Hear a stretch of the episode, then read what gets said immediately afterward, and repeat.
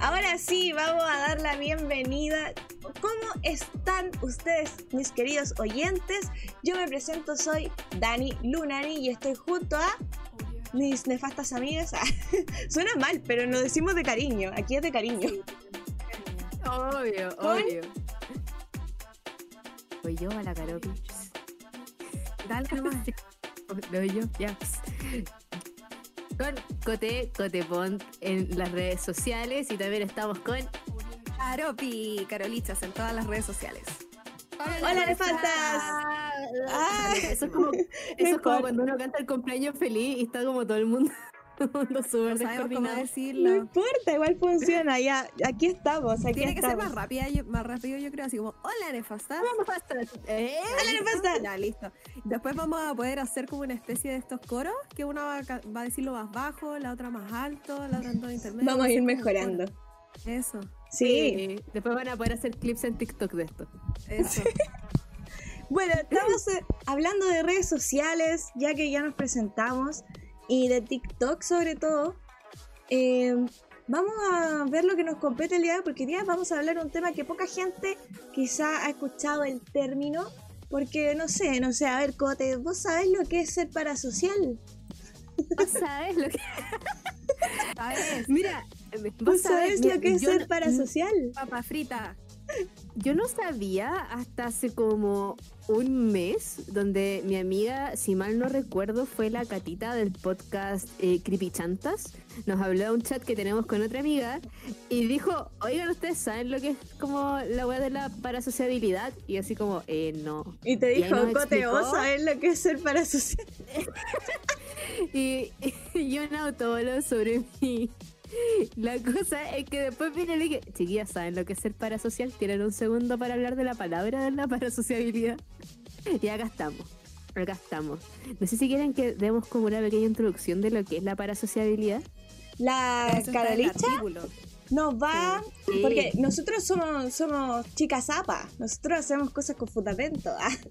Va- el día de hoy tenemos y vamos a estar comentando un artículo acerca de qué es la parasociabilidad, por qué, por qué estamos hablando hoy en día de esto y la Caropi no- nos va a partir explicando. Dale nomás, Caropi. Sí, yo voy a leer, ah, esto es directamente del artículo, pero eh, igual estoy súper intrigada con el tema porque desde que existen las redes sociales siento que alguien, no voy a decir yo porque soy muy floja para eso, pero debería escribir un libro acerca de la etiqueta de las redes sociales.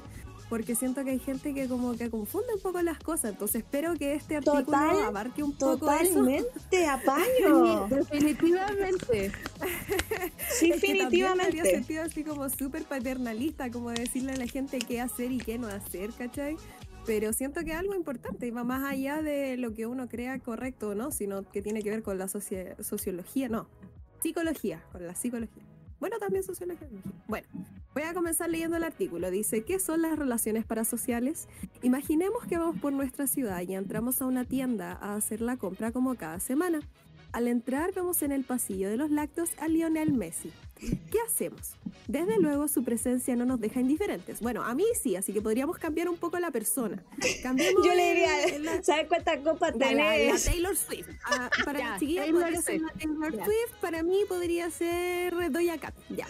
Pero es que decí, decí, decí, voy al pasillo del lácteo y está Taylor Swift, me voy a morir, No, pues y- y me muero. Yo no al paseo de los lácteos porque soy vegana, pero bueno. Entonces,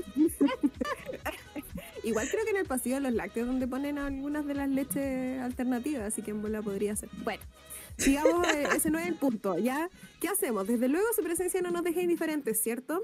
Puede que queramos tomarnos una foto con él, le pidamos un autógrafo, incluso nos atrevamos a comentar su última jugada. Bueno, es su última canción, ¿cierto? En caso de nosotros. Sí, la última canción.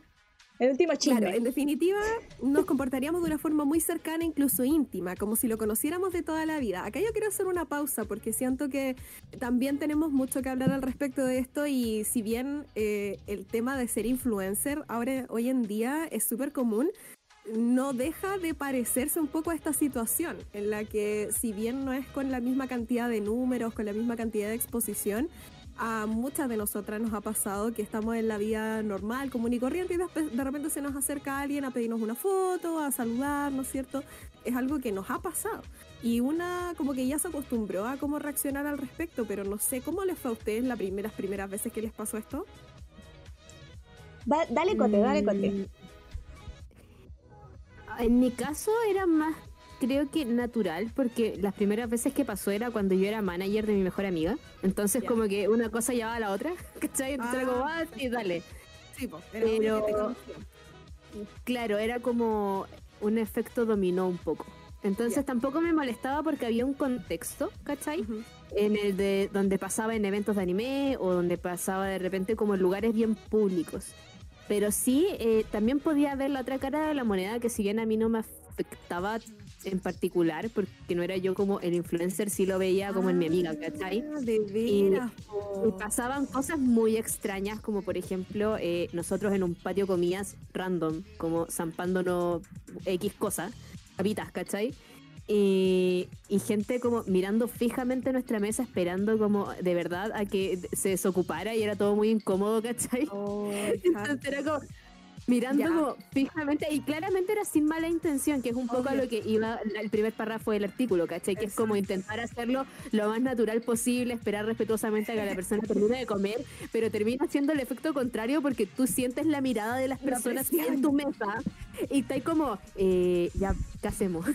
Oye, de hecho, de hecho en. Estados Unidos hay ciertos restaurantes, onda, en- tipo en Los Ángeles o Hollywood, etcétera, donde ah, no se permiten las fotos ni ese tipo de cosas para que las celebridades como que en sí puedan comer tranquilas, pues, así como lugares que ofrecen Es que- el servicio, Claro. el servicio Es de, que Si tú lo miráis por los dos lados, claro, o sea, eh, es como si yo me pongo en el lugar y viera a Taylor Swift comiendo en un restaurante, también estaría para la cagada estaría mirando, ¿cachai?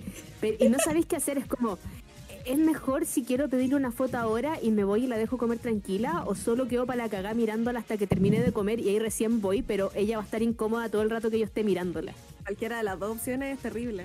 Y cualquiera de las dos opciones solo termina en no deberías hacer nada y preocúpate de lo que estabas haciendo antes, ¿cachai? Es que también Pero está el súper sentido de ser fan de cuántas veces en la vida voy a ver a. Taylor Swift en un restaurante. Como Es que verdad, sí. Exactamente, exactamente. Es como, es como que, como que ahí juega un poquito en el limbo, creo yo. Sí. Bueno, acá en el artículo justo retoman con lo que decían ustedes. Dice, independientemente de lo molestos que seamos para el pobre Messi, quien solo quería comprar leche, acá la Taylor Swift Doja Cat, todo esto es normal.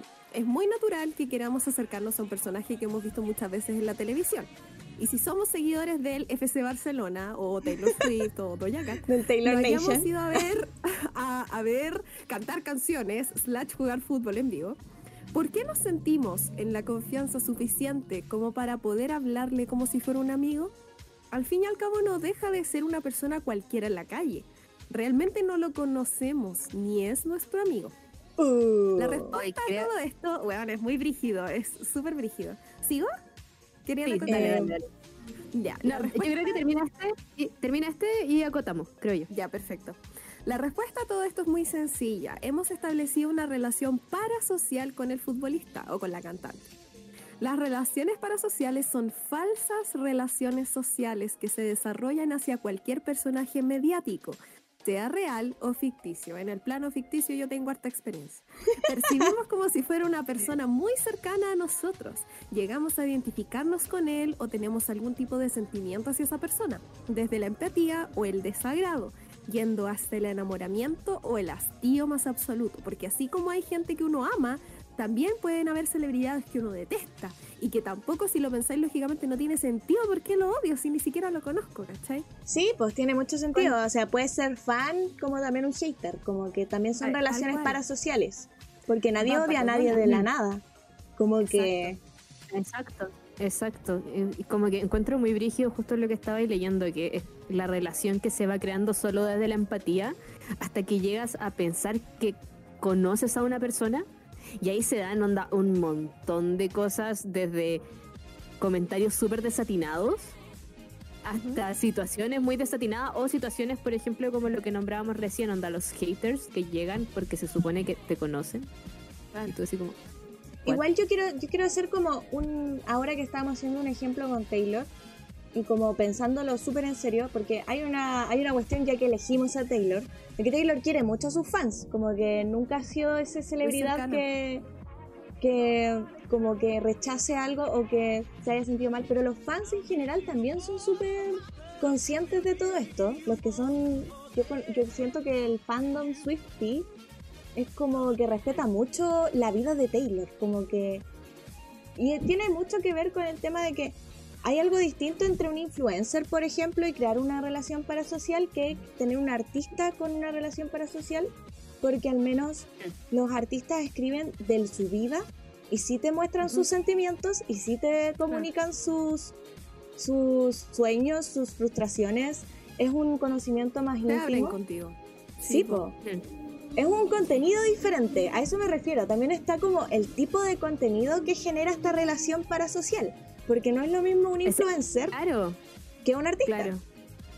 Igual encuentro súper brígido ahí porque empezáis como a jugar un poco como con las distintas aristas de el arte, ¿cachai? Como tal. Porque, por ejemplo, está el ejemplo que ya estábamos dando que es Taylor Swift, que eh, se sabe que escribe eh, o escribía hasta hace pocos años eh, sobre experiencias personales y que uno lo sabía y ella eh, te lo decía como tal, como sí, sí, y se sabía, ¿cachai? Pero también se da, eh, en un- por ejemplo, en el fandom del K-pop, ojalá por favor no vengan a funar por mi comentario nefasto. Pero Ya le advertimos que Eh, era nefasto. tal cual. el nombre. Eh, pero se da mucho que en el K-pop cuando un artista se manda una cagada, eh, entender en contexto que los artistas K-pop son súper, súper envasados, ¿cachai? O sea, ellos están elegidos con pinzas ahí y todo tiene un motivo. Con pinzas también. Sí, dentro de todo. Exacto. El K-pop está hecho para crear esta relación parasocial. Po. Definitivamente es como crear este imaginario de perfección un poco en donde pasa esto, que si un idol se manda una cagada o pasa una situación X en la que te saca un poco de, esta, de este imaginativo de perfección, los fans saltan y pasan estas como, eh, cito, es que él no haría eso o ella no haría eso porque yo lo conozco o la conozco. Y es como, no, tú no conoces nada porque tú ves lo que la empresa quiere que veas, ¿cachai? Y, y Claro. una, una situación súper eh, en particular con esto, eh, creo que se dio, por ejemplo, cuando Hyuna se fue de Q. Hyuna es como una de las solistas más brígidas del K-pop. Y a ella la echaron de la compañía porque se supo que estaba pololeando con otro chico de la compañía de otro grupo, de Pentagon. Ay, no puede. Y Eso es como com- falta su contrato. Claro, ellos se supone que no, se- no pueden, Pueden pololear. amorosas. Sí. Entonces estaba como esta disyuntiva entre la gente que creía y no creía un poco esta noticia, hasta que efectivamente Hyuna sale un poco como a romper el estereotipo de lo que debería haber pasado, porque lo que usualmente pasa es que la compañía va, lo desmiente y ahí muere. Y acá la compañía salió a desmentirlo y la Hyuna fue por Instagram a decir como no es verdad. Y la echaron, ¿cachai? Porque rompió un poco este imaginativo de perfección donde los idols no pololean. eh, Sí, porque están solteros para siempre, disponibles para ti. Exacto, porque si no pasan cosas, por ejemplo, y eh, ella es como un caso súper particular en donde los fans estaban como, qué bacán que ella está feliz, qué bacán que ellos onda, eh, como ojalá duren por siempre y se casen, ¿cachai? Pero eso no se da porque está, tenéis la otra parte de, eh, como el, tenéis como el espejo de esto, que se dio en el grupo Exo Ponte Tú, que eh, es como uno de mis grupos favoritos de K-pop, en donde se supo que uno de los cantantes principales tenía pareja y de hecho su eh, polola estaba embarazada. Y la gente lo destruyeron por internet. Onda, había gente haciendo eh, como acampando afuera de la compañía para que lo echaran. Porque él no podía tener polola, ¿cómo se te ocurre, cachai? Porque él es de las EXO-L, como la- las fans. Y, es como, mucho menos una, hija. como que- y mucho menos ¿Cómo, una cómo se te hija. ocurre que él va a Claro, y De como, hecho, y, y ligando también. esto, de hecho, a Taylor Swift, así como, así como ligando todo. De hecho, Taylor se sacó una foto con BTS cuando fueron unos premios, no sé si los MTV Video Awards, hace unos años. Y las fans estaban muy enojadas porque estaba rompiendo esto de que los idols no, no, te acercáis, no te No acercáis. sexualidad, pues, weón. Y como que después salió una fake news de que Taylor Ya. estaba como con, con una persona Con un del. K- con un BTS, onda así como porque estaba este estigma de que Taylor era como Taylor Swift al lado de un hombre. Cuidado, hombre. Como que, cuidado, hombre. Claro, entonces como oh, que salió esta fake news y había quedado así todo. quedó la embarrada en internet. Quedó la embarrada en internet. Oh, oh, me imagino. Y es, por esta como relación parasocial, claro, porque eh, piensan un poco que la gente les pertenece y que ellos la conocen lo suficiente como para hacer una afirmación como tal. Ahora, pues igual es brígido porque tienden a convertirse en un producto que ellos consumen, pues entonces se lo están quitando. Sí, y, es como todo lo contrario a lo que la persona que está teniendo esta relación parasocial quiere admitir, asume un poco también. Igual, que, igual eso te iba a decir. Lo peor que quiero admitir eso es decir como, no, yo no lo veo como un producto. Es como, pero eso estáis haciendo. Es que sí, al final. Haciendo. Igual sin ser, sin, como, sin condenar al K-pop, que como lo nombramos netamente porque es lo más contemporáneo. Este negocio de vender las relaciones parasociales se da como desde los 90 y ya y desde antes, como que Definitivamente. este negocio parasocial existe. Esto es un poco lo que pasa con eh, Britney y que, como decía la Nani, eh, esto no es un fenómeno que esté dándose ahora por el K-pop para que por favor no piensen que solo estamos como hundiendo el K-pop en esto. Eh, yo soy fiel consumidora en absoluto. Yo igual, no, tengo, no, tengo cara para esto, Yo no, pero sí le digo a la gente que sean conscientes. Como que. hay que ser autocrítico. Sí. Hay que ser autocrítico. Y como decía la Nani, esto igual es algo que se da desde que se conoce el concepto de más media y que se eh, afiató un poco en los 90. Y es porque eh, el más media como tal ejerce un peso súper importante en la cultura popular y en la población como tal.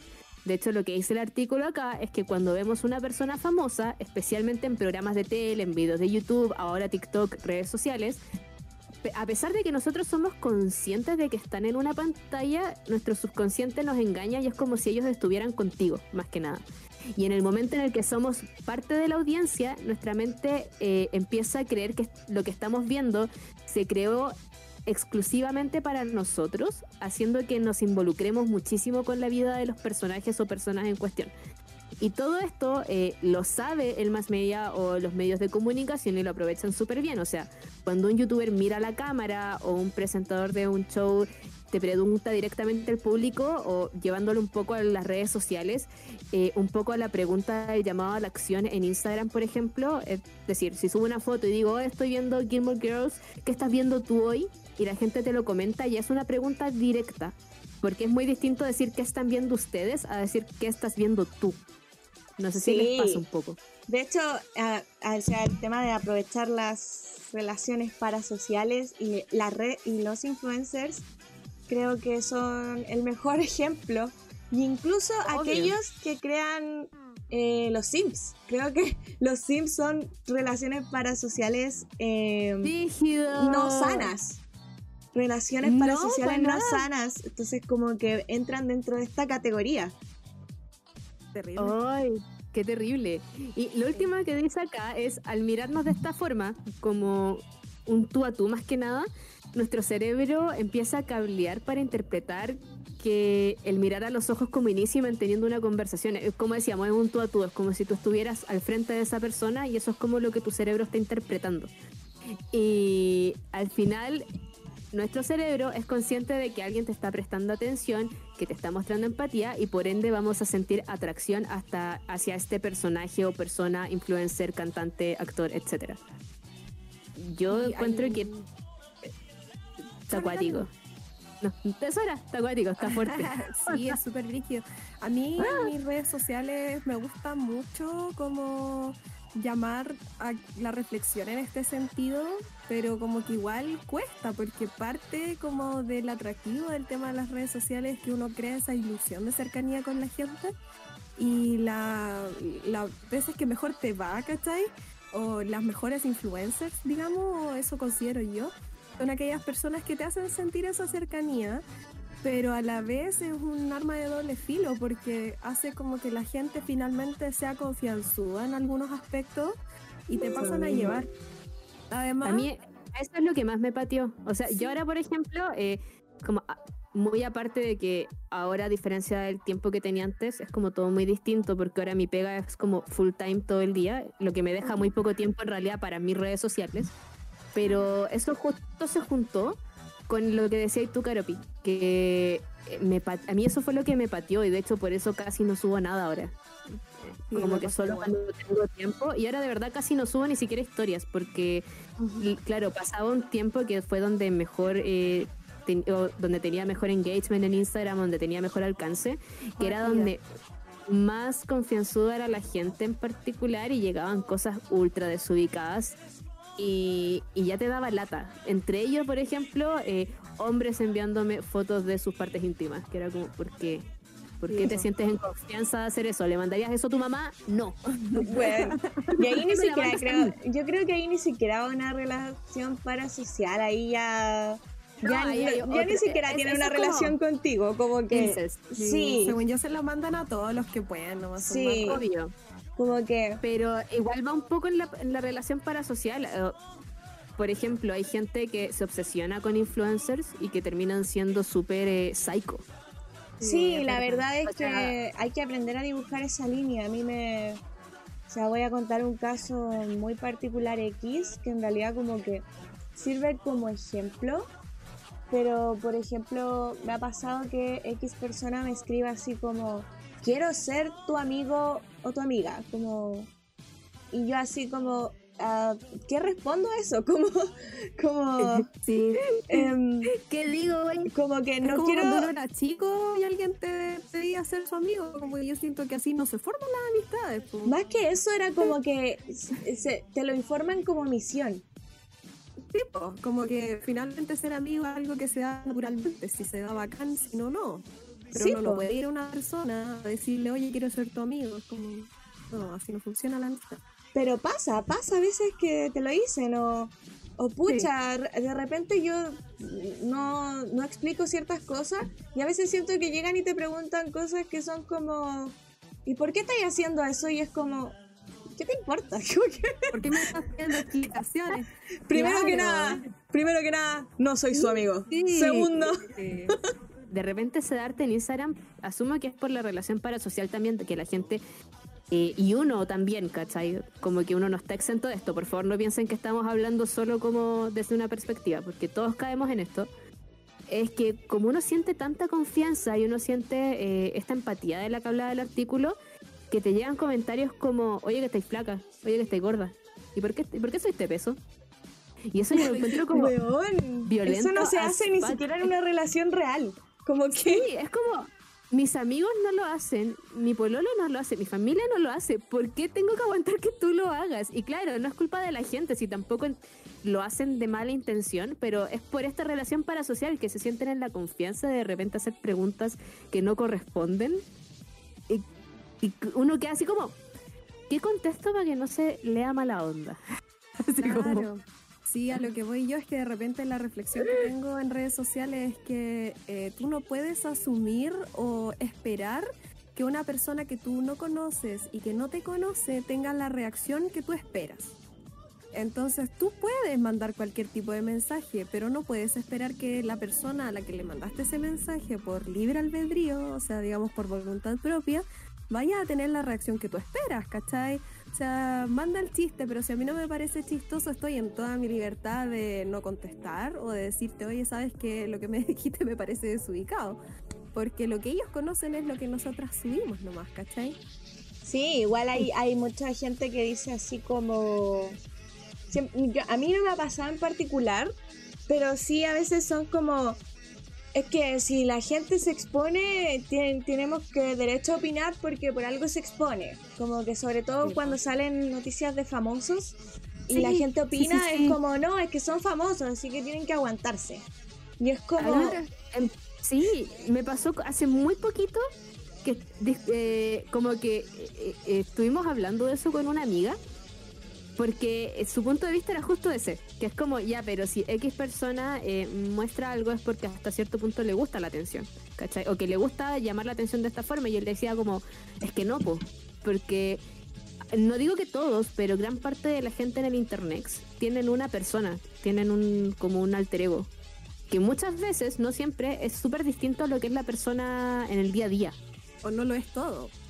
O no lo es todo, claro. Lo que pasa es que igual yo creo que sí, sí, la gente sí lo hace a propósito. Me refiero, cuando alguien se expone, igual uno crea esta relación parasocial. Igual yo creo que yo también, por Claro. ejemplo, me veo involucrada en una relación parasocial. Yo sé que hay gente que de repente va a ver algo, yo sé que hay gente que Obvio. participa, pero el punto está en ese, que la relación parasocial se va a crear sí o sí. Ya vivimos en una sociedad donde se crea esta relación y es real. La, la pregunta Ahora ahora, por es... pandemia, aún más. Sí, la pregunta ahora es, Obvio. ¿por qué no crear una relación parasocial sana? Si eso es Claro. tal y como todas las relaciones que se tocan, tienen que ser sanas. Eso.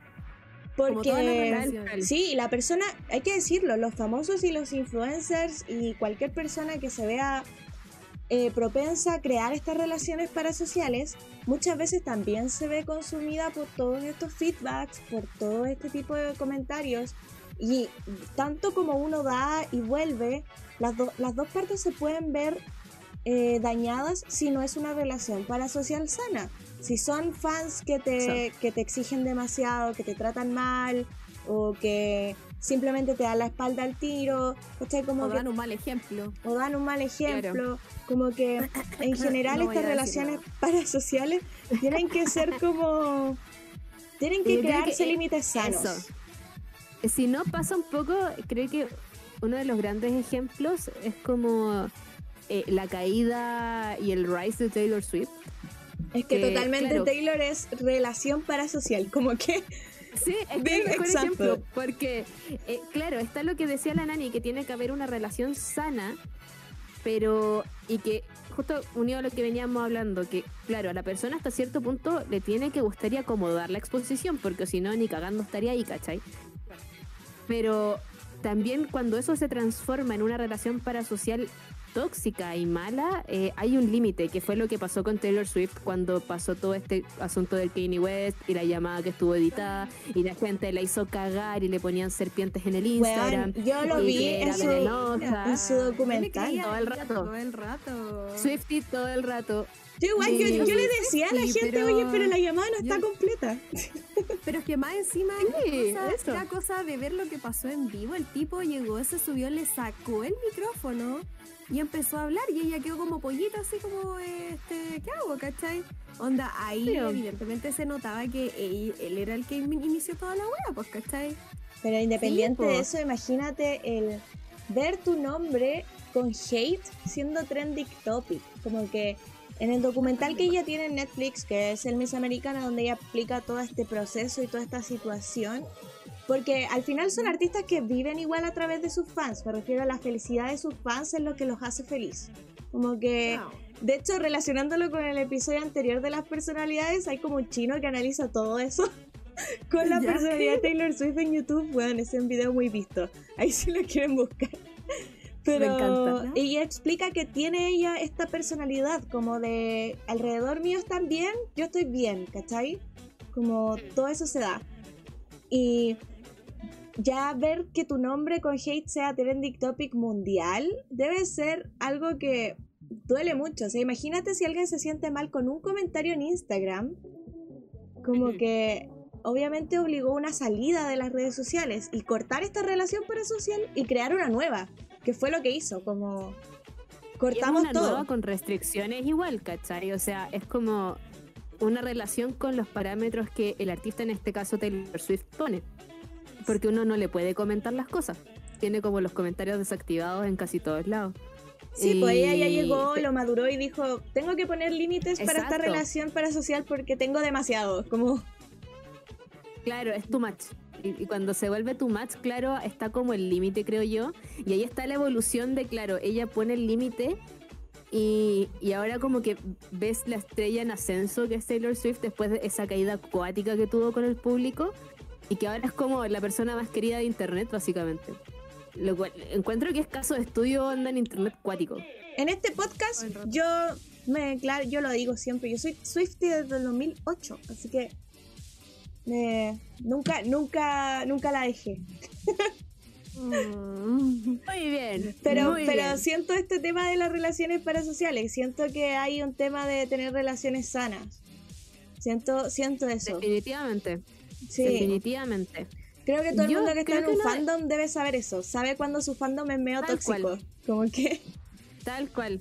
Eh, te- siento que es hacer un poco también la separación, creo yo. O sea, lo más sano es como sentirte acompañado por esta relación parasocial, pero también no hacerlo el todo, porque si no, igual como que duele caleta cuando el personaje como tal hace algo que te saca como del imaginario, ¿cachai? Como como un poco chocante. Lo que decís tú, la- mantener una relación sana, eso es como el- la base.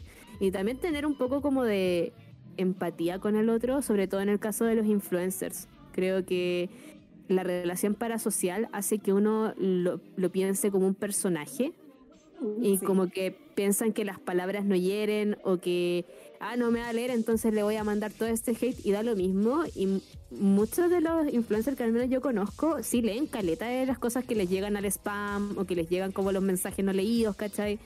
Es como entender que hay una persona detrás y que ah, de repente tenemos que frenarnos un poquito antes de comentar cosas. Sí, sí, es ¿Cuántas verdad. veces me habrá pasado que de repente me mandan cualquier tontera y yo les digo, oye, pero ¿por qué me mandaste esto? Y me dicen, ah, es que no pensé que lo ibas a leer. Me pasa Eso con no las es- etiquetas en no concurso. pa' a veces me dan, pa' me, me dan ganas de decirle por qué, por qué si en el concurso dice etiqueta a tres amigos y me etiqueta a una persona que no conozco. En caleta concursos, como que siempre me utiliza y me dan ganas de ponerle así como, güey, ¿por qué, ¿por qué No me etiquetan en este concurso? Como que no te A menos de conozco. que podamos ganar los dos. Por último, por último, Digo si yo, ganáis, dime que me vaya a dar algo, no sé. Como, Ya bueno, pero güey. Pero es que es verdad. O sea, no sé. Yo, yo puedo contar como una anécdota friki igual. Una anécdota friki. Como que igual dentro de todo, eh, hace varios años, hace varios años yo estaba trabajando con un canal de YouTube. La cosa es que X día hicimos como una junta, así como todo, todo, todo tipo de, de gente llegó, etcétera. Lo pasamos súper bien y hicimos como esta, estas instancias donde de verdad tú conocís como a la gente que sigue, que sigue tu contenido, ¿cachai? Como que... Ajá. Y era la primera vez que, que yo, yo era chica, yo ahora tenía 19 años más o menos. Y resulta que después de que terminamos todo esto, todo el equipo de este canal dijo, ok, vamos a, vamos a comer algo.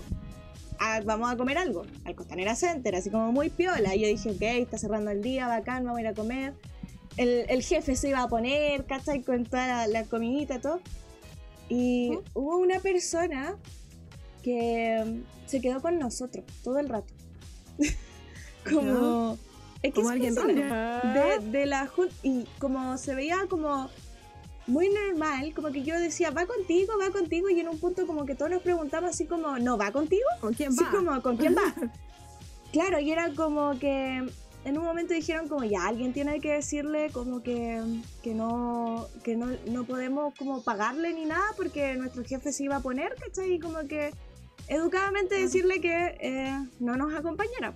Como que, Oh, qué complicado, qué, qué cómodo. y pucha, como que... ¿Cómo se lo digo? Le, le, Mm. alguien, ni siquiera recuerdo si fui yo, pero creo que le dijimos así como en general, así como, oye, ¿sabes qué? Esto es de la empresa, ¿cachai? Eh, no te vamos a poder pagar, entonces como que... mm. Y fue como, no, yo me pago. Quiero ir con ustedes. O sea, básicamente eso era lo que queríamos. Y, Claro, y lo logró. Y nadie. Se quedó sentado ahí, o sea, entramos a un restaurante, como que... Como que... Y se sentó y todo, pero es que... Creo que nadie se atrevía a decirle así como, oye, ¿qué onda, cachai? Nadie te ¿Qué conoce. estás haciendo aquí? Uy, y yo me acuerdo que, Como claro, que siento que también, si te, Como- como que también algo pasaba ahí porque cuando te tiran ese como, oye, esto es de la empresa, no vamos a poder pagarte, es como que te están diciendo igual como, oye, sí, pues sí, Oigan, se la, la en realidad fue su- de manera súper polite, como súper piola. obvio, obvio, Y sin- puta, cero y me- onda tampoco, pero momento y lugar, ¿cachai? De repente estábamos como comiendo y dice así como, ya, eh, oye, voy a sacar una foto con todo. Y se sacó una foto con todos y yo así como, por favor alguien diga algo. Yo como... Bueno, yo ahora a mis Oh, qué 25 terrible. años hubiera reaccionado de una manera muy distinta. Yo tenía 19, ¿cachai? Como que yo... Súper chica. Claro, pero nunca se me olvida porque digo, ¿qué, qué habrá pasado con el amigo? Como que generé un lazo ahí. ¿Quién andará el amigo? Eso es lo que más me llama la atención. ¿Quién era? Es que digo, este weón de después quizás puede contar como anécdota, así como Qué extraño. desde su perspectiva, el weón la hizo, ¿cachai? Como, como, Sí, po. como- Obvio, obvio. pero no, odio. fue como, esos son ejemplos de cosas que no se deben hacer, ¿cachai? Como que, No, po. Ojalá no Siento que hay cosas que también ya de grande entendí que quizás no son tan bacán para la otra persona y que yo cuando chica claramente tenía cero conciencia de esto. Y siento que es como cuando un fan va a ver al artista en particular al aeropuerto o al hotel. Oh, Ah. qué terrible. Mira, yo cuando chica no le veía nada de malo, pero siento que ahora de grande digo como, porque como pobre persona que lo único que quiere es dormir y viene para la cagada de un vuelo. Y claro, porque... ya, si pero yo el hotel lo encuentro al- súper válido, porque es algo que, que los hoteles es también que se aprovechan, como que los hoteles también se hacen su obvio que marketing, sí. como que... Obvio que sí, sí. Hay, hay como marketing detrás y claramente hay grupos y hay artistas que como que le- no les importa, ¿cachai? Que, que la gente vaya bacán. Pero viéndolo objetivamente, es como el momento de descanso también, pues, ¿cachai? Y uno no lo ve así porque claramente uno está como desde, desde la perspectiva del fan. Y siento que hay hartos fans que si, por ejemplo, el artista les dice como, sorry, no, onda, estoy para la cagada, se la echan. He visto caleta de gente en TikTok haciendo eso que es como, no, fue como el hoyo, no se quiso sacar una foto conmigo y estaba en el aeropuerto. Y es como, pero viene de un vuelo, onda. Los vuelos sí, son a veces, peor, a veces están, y a veces van atrasados. Hoy yo me acabo de acordar algo que Oh, sí. mi mamá, mi mamá tiene una relación parasocial con Luis Miguel. Me encanta. Hola, tía. ¿Ya? Y resulta que, no sé, una vez me contó que como que se coló como a la prueba de audio. Pero ¿Ya? en esto de la prueba de audio, que, que era como en el Nacional o no sé cómo, cómo fue que entró, porque mi mamá es como todo lo que, todo lo que sea ser fangirl, stalker, relación parasocial insana, sí. es mi madre Ya, con tu Miguel. representante. Y bueno, entró y como que me dijo que podía mirar como por una, como por una, como que se paraban arriba de una valla y, y lo veía dentro del lugar. Ya. ¿Ya? Ajá. Y pasaba de repente como en las guardias. Y mi mamá se Ya. tiró y Ya. como que se, se cubría con las hojas. Ya. Y después que se iba, se volvía a parar, se sacudía y seguía mirando y le gritaba. Y después cuando volvía, se escondía de nuevo debajo de la hoja, así como tapar el piso. Y después de nuevo y así, hasta que, hasta que, hasta que se aburrió y dijo así como, ya vi, vi la prueba de sonido, así como, como, mamá, mamá. Suficiente locura. Uy, pero es que me da mucha risa porque ser fan es toda una experiencia. Igual es triste pensar que, Obvio. que como que hay ciertas, ciertas cosas que se dan solo por ser fan. Como sobre todo porque... ser fan es súper bacán. Sí, Yo lo encuentro sobre, experiencia 100 de 10, pero siempre van teniendo como lo que decías tú, la relación sana. Sí, porque por ejemplo, no sé, yo una vez fui a ver a Sheeran al hotel, como que casualmente un día pasé en la mañana y era como, oye, Sheeran está acá y caché que habían como niñas. Y sabéis que no Ah, lo pero ¿qué logramos ver. pasando? No lo logramos ver, no, si al final me quedé, porque llamé a mi mamá y le dije, oye mamá, tengo que ir a la U. Y me dijo, no, quédate ahí. Así como, la U Ella te entendía tanto. Bueno, sí, todo el rato. pero recuerdo que no lo alcanzamos a ver, pero sí ese día nos quedamos con las niñas, como tomándonos fotos, disfrutando del ser fan. Pero como, bacán. como, Pero eso, eso encuentro que es lo bacán. gente. Es como, si uno va, es por último entender que puede que no pase y tampoco es culpa del artista. No, po. Es como hay un montón de factores, Eh, pero claro, es como la posibilidad de si pasa bacán y si no tenéis como todo este montón de experiencias bacanes alrededor.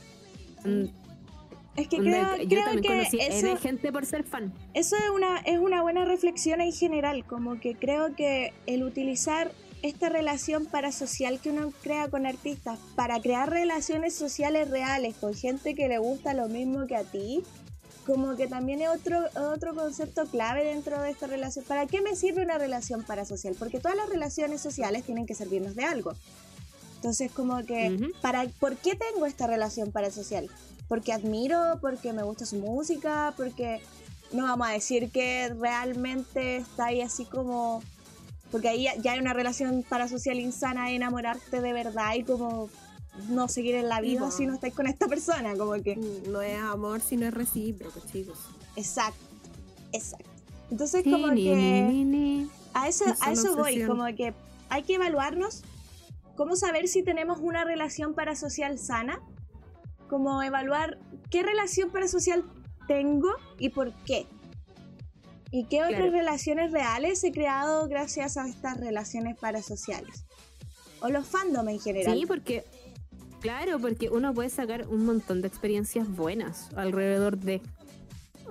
Como que, que, que no se malentienda tampoco el término como algo malo, porque yo tampoco creo que sea algo malo, o sea, yo creo que tengo un montón de relaciones parasociales con personajes 2D, ¿cachai?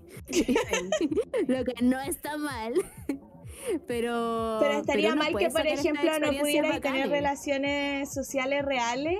O, por ejemplo, que no te enamorarais Claro. de un chico como en la vida real, así como de tu pololo Sí, actual. Como que decirle, no, no haría este weón, chao. Bueno, eso estaría pésimo, ¿cachai? La cara yo. Sí Mao. soy. Oh. Fuerza amado. Sí, yo creo que a mí me pasa eso porque como que a mí me gustan tanto los personajes 2D que no puedo como compararlo con una persona real. Entonces yo jamás llegaría al extremo de ir a un aeropuerto por alguien, de pedirle una foto a alguien, como que no, no puedo, no. Oye, pero de real nunca he tenido como esta etapa. Porque yo tengo la No. teoría de que tal y como los hombres en general, así como edad del pavo, así como Ya. en las niñas se expresa como Sí. esta etapa fangirl. Como, Sí. Nunca hice Sí, nada al sí. respecto. Ultra Mi, etapa- que- mi etapa fangirl fue Crepúsculo. Esa fue mi etapa. La admito, aquí y ahora tenía mis pósters de yo- Robert Pattinson en la pieza. Si bien me puedo obsesionar como con algunas cosas, me tiendo a obsesionar con la obra en sí, no me quedo en las personas. Porque las Ya, personas ya. las encuentro demasiado imperfectas, ¿cachai? Como que Entonces tú creas una po. relación parasocial con el artista, pero no te Con la interesa el obra. artista. con la obra, ¿cachai? Y aún así eh, no desentiendo, no separo al artista de la obra. Cuando los cancelan y todo, es como que no me cuesta nada cancelarlos porque en realidad nunca me interesaron tanto. Porque nunca olvido que son personas, ¿cachai? Que pueden ser canceladas en cualquier momento y pueden representar pero eso- cosas que a mí no me representan. Pero no, no hablemos de la prefuna, por favor. No, no, de la profunda. Es más que nada porque yo no me permito que me rompan el corazón de esa forma. Yo no, no voy a dejar que, que entren a mi vida y después que me digan que el weón anda matando conejitos y yo diga, oh. No.